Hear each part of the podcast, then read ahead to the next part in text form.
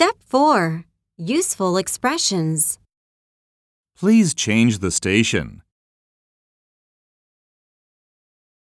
Please turn up the volume.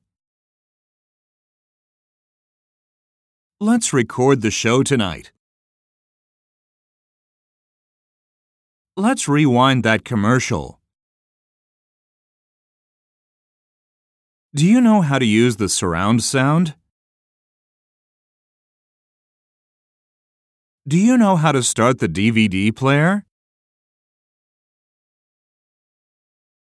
You need to adjust the closed captioning.